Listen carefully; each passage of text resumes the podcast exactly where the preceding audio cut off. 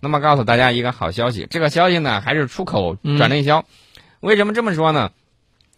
前几天我们给大家说了，我们提前都告诉大家了，十一月二十三号的时候，那个传说中的五十四啊，那个高超音速飞行器要实验。嗯，十一月二十三号的时候，有朋友问我说：“就是实验了吗？什么成果呢？”嗯，我说不知道，等消息吧。嗯，那么消息呢，从外部又传过来了，呃，国外媒体就说五十四这回又成功了。嗯，喜大普奔的好消息，绝对是好消息。对。那么我们看到这个，我们微信平台上啊，有朋友就在问，说这个五十四现在这个命名正式定名为东风 ZF 了，这个好像。我没有听说啊。啊，在美国给起的这个代号里头就叫五十四啊，不管它叫什么，我们知道指的是同一样的东西。对，名字只是个代号。对，所以呢，这个美国呢几家欢乐几家忧，嗯，谁不高兴呢？战略决策层说这事儿难办呐，我这儿一直没成功。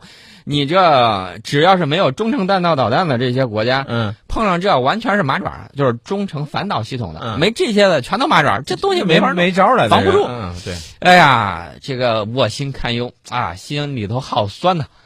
但是美国谁最高兴呢？嗯，军火商，军火商高兴坏了，说看见没，人家都有了，赶紧给我拨钱，找国会要钱去，麻溜的。这个院外游说集团啥都不用说了，今儿全靠你们了。所以你看见没有？这个美国接下来呢，这个奥巴马先生啊，包括美国国会又有一阵子忙了啊。来，继续回到我们的节目当中。我看到微信平台上有很多的朋友呢在和我们互动啊。其中，宋老师，这个我看到微信平台上有一位叫望月的这位朋友啊，嗯，很有意思啊。他在微信平台上他说：“热点军事，这是我们的节目的微信公众号啊，嗯，H O T 九八六，热点军事，你是人呢还是自动回复？”这个时间是昨天啊，不对，不是昨天，应该今天的零点，嗯，十六分的时候。对对对。然后呢，宋老师呢就嘣儿就给他回了一个。然后这位望月这位朋友就说了：“我感觉不太相信是本人呐。”你放心，这个绝对不是一个这个自动回复，绝对不是机器人。宋老师，我替你证明，你绝对不是机器人，啊，是吗？嗯，声音有点像啊。然后这位这个望月这位朋友呢，其实他是一位。喜欢历史军事的一位高三年级的学生，不过我们有一点要提醒一下这个望月这位朋友啊，那个高三的学习还是比较紧张的。您喜欢历史军事，喜欢我们的节目呢，我们也非常的感谢您。但是首先有一点，咱们要爱护好身体，不要太晚的休息，把这个时间啊，呃，分配好。等你明年考完大学，到时候是吧？你可以想听什么时候听什么时候，是吧？我当时也是这么想的，但是我一看他的地区，我就知道他在新疆听我们的节目。哦，所以说呢，那个时候啊，新疆还是这个天应应该还没有黑下来，还没有完全的这个啊啊。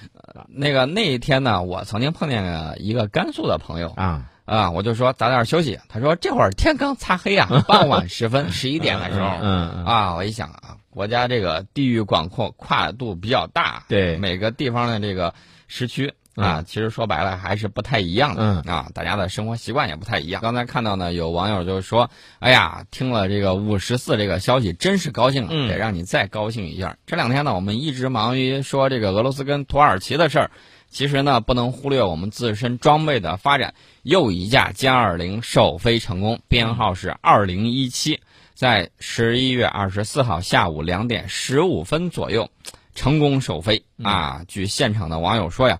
起飞之后进行了两次通场，啊，在两点三十五分的时候降落在机场，嗯，大家都是大呼过瘾。还记得前几天我们在这个微信上推送的有这个歼二零的那个嗯试飞的那个视频吗？嗯，大家看到，从尤其是从房顶上猛地飞出来那个时候，那个效果特别震撼。对，其实这个您刚才说的这个事儿啊，也就回答了泪水被时间蒸发这位。朋友他提的问题，他就问了，他说有媒体报道这个歼二零的二零一七号机首飞了，真的是假的？嗯，告诉你，真的，绝对是真的，如假包换啊啊！其实说到这儿呢，我得说一下这个美军啊，我前两天呢在跟大家讨论，就想到了一个问题啊，什么问题呢？